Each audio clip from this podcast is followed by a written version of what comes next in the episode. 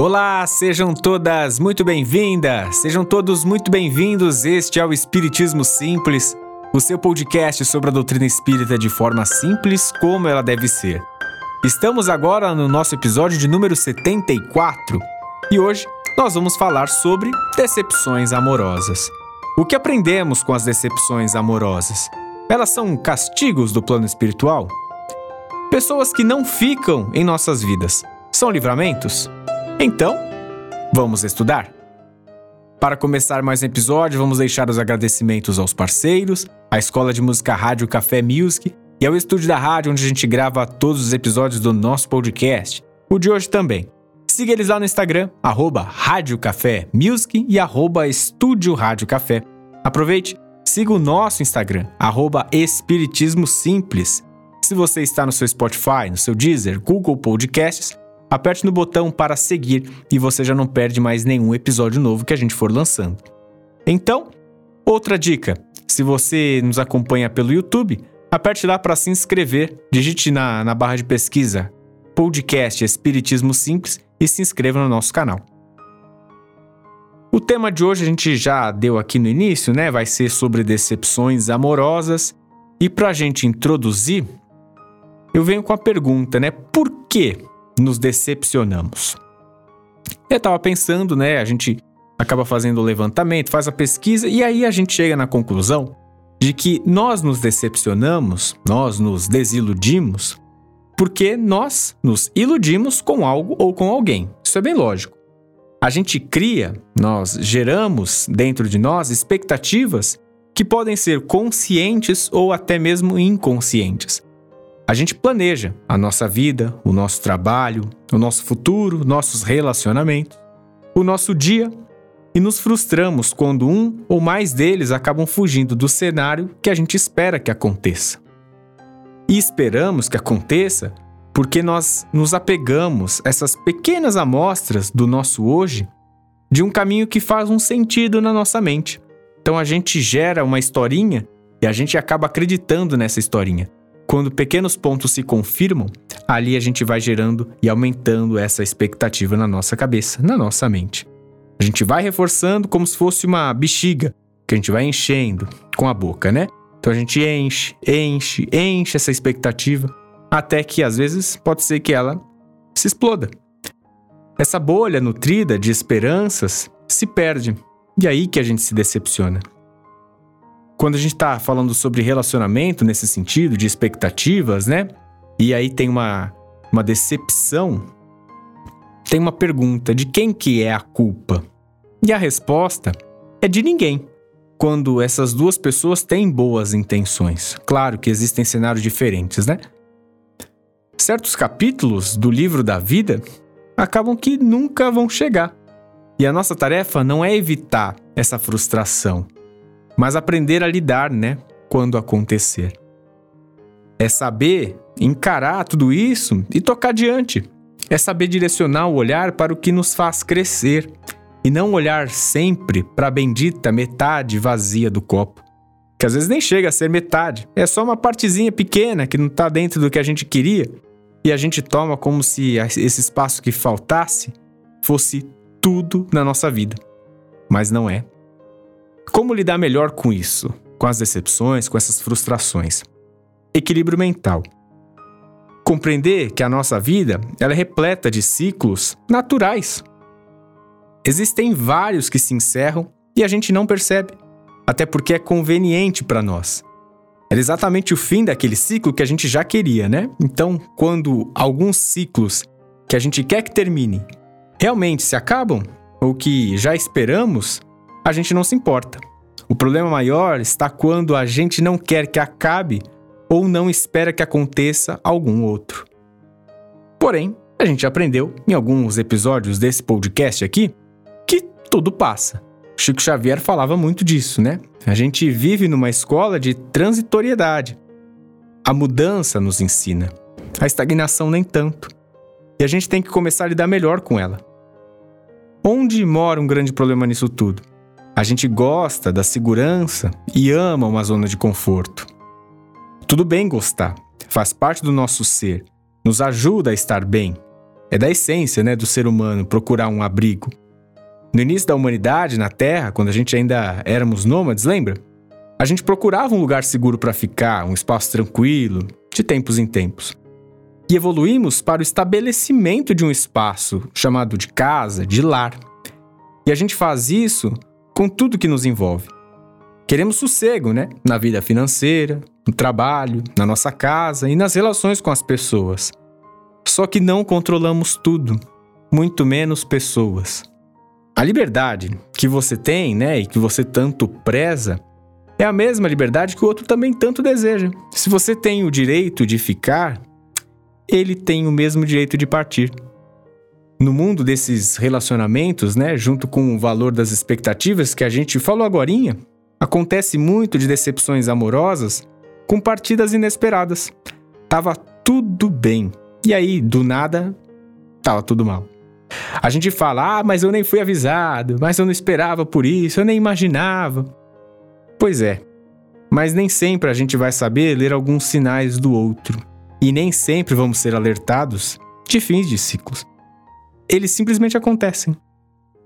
Por isso, valorize os momentos, as pessoas, as oportunidades.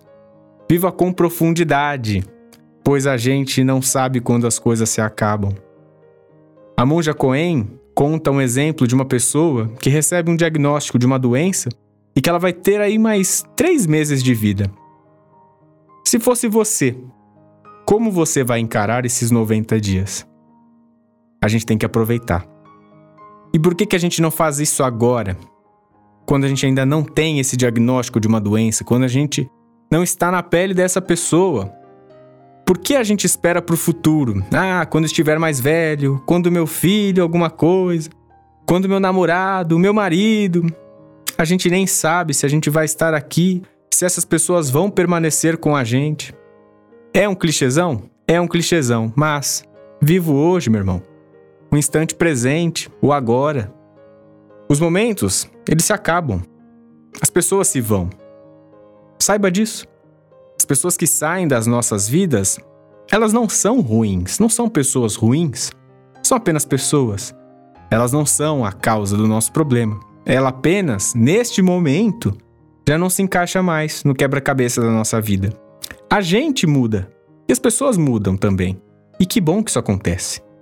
Não existe essa de que quando uma pessoa sai da nossa vida, ela é um livramento, né? A gente colocou na pergunta do, do episódio. O seu livramento é o casamento de uma outra pessoa. E que essas duas pessoas vão se dar super bem e vão ser felizes. Assim como você também será, com ou sem uma outra pessoa. A gente não pode é cair na bobeira de descartar pessoas que antes estavam ao nosso lado como se agora fossem seres desprezíveis. Se você faz isso, pense que a outra pessoa também é capaz de fazer. E o desprezível dela pode ser você Ó, oh, que chato, não é verdade?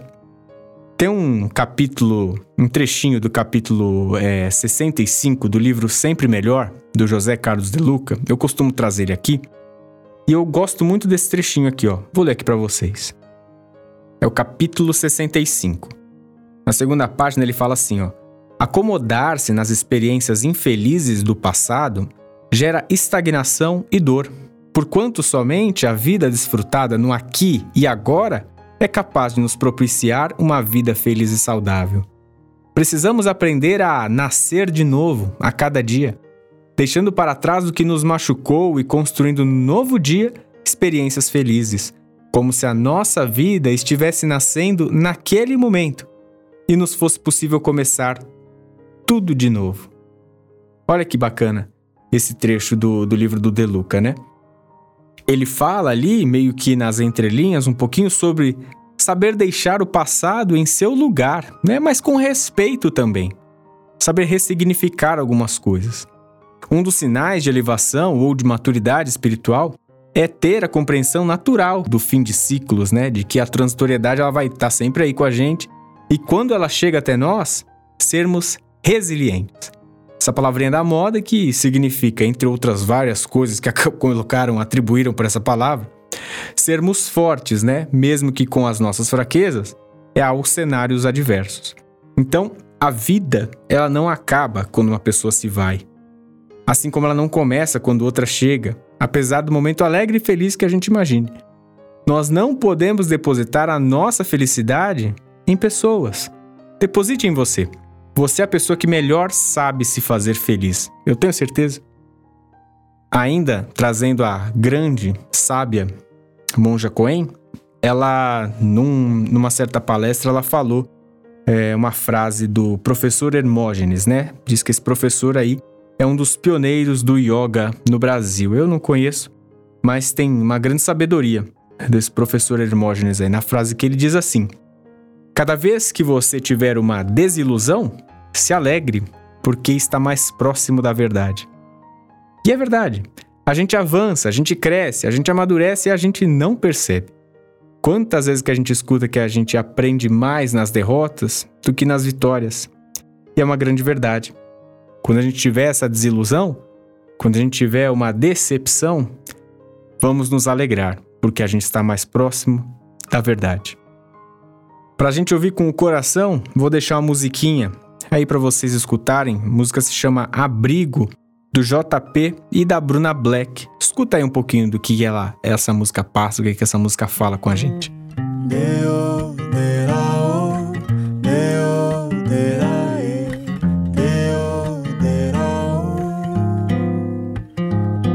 Olha, eu sei que a gente às vezes vê errado, aumenta o preço do próprio pecado. Talvez nem seja só questão de ver. Será que o erro é esquecer de quem já foi? Fazia parte do passado e nem por isso tá errado ainda ser ou relembrar o ser que passe o tempo que for, pra que esse tal ser de antes? Se veja em nós e que logo após a gente saiba de novo o lugar dessa voz. Clareia luta contra a dor que mora no teu peito eu sei semear de novo esse sorriso que é abrigo teu. Linda música e talvez para cada pessoa que acaba escutando ela possa ter um significado diferente. Eu peguei um trecho que achei bem interessante, né? Que passe o tempo que for para que esse tal ser diante seja em nós e que logo após a gente saiba de novo o lugar dessa voz. Então é compreender que algumas dessas pessoas que entram na nossa vida e que saem da nossa vida elas têm um lugar que está guardado, que é especial, que talvez hoje já não faça tanto sentido, mas que a gente não possa perder o respeito. A gente fala com frequência aqui, né, sobre alguns valores do Cristo e o principal deles é esse amor ao nosso próximo, amor a Deus, amor a nós mesmos e amor ao nosso próximo, ao nosso irmão. Só que parece que a gente tem uma dificuldade quando esse irmão é alguma decepção de relacionamento, de amor amorosa nossa, né? Por quê? Por que, que a gente passa por isso? Vamos refletir. Quando ele diz para a gente amar o nosso irmão, são todos eles.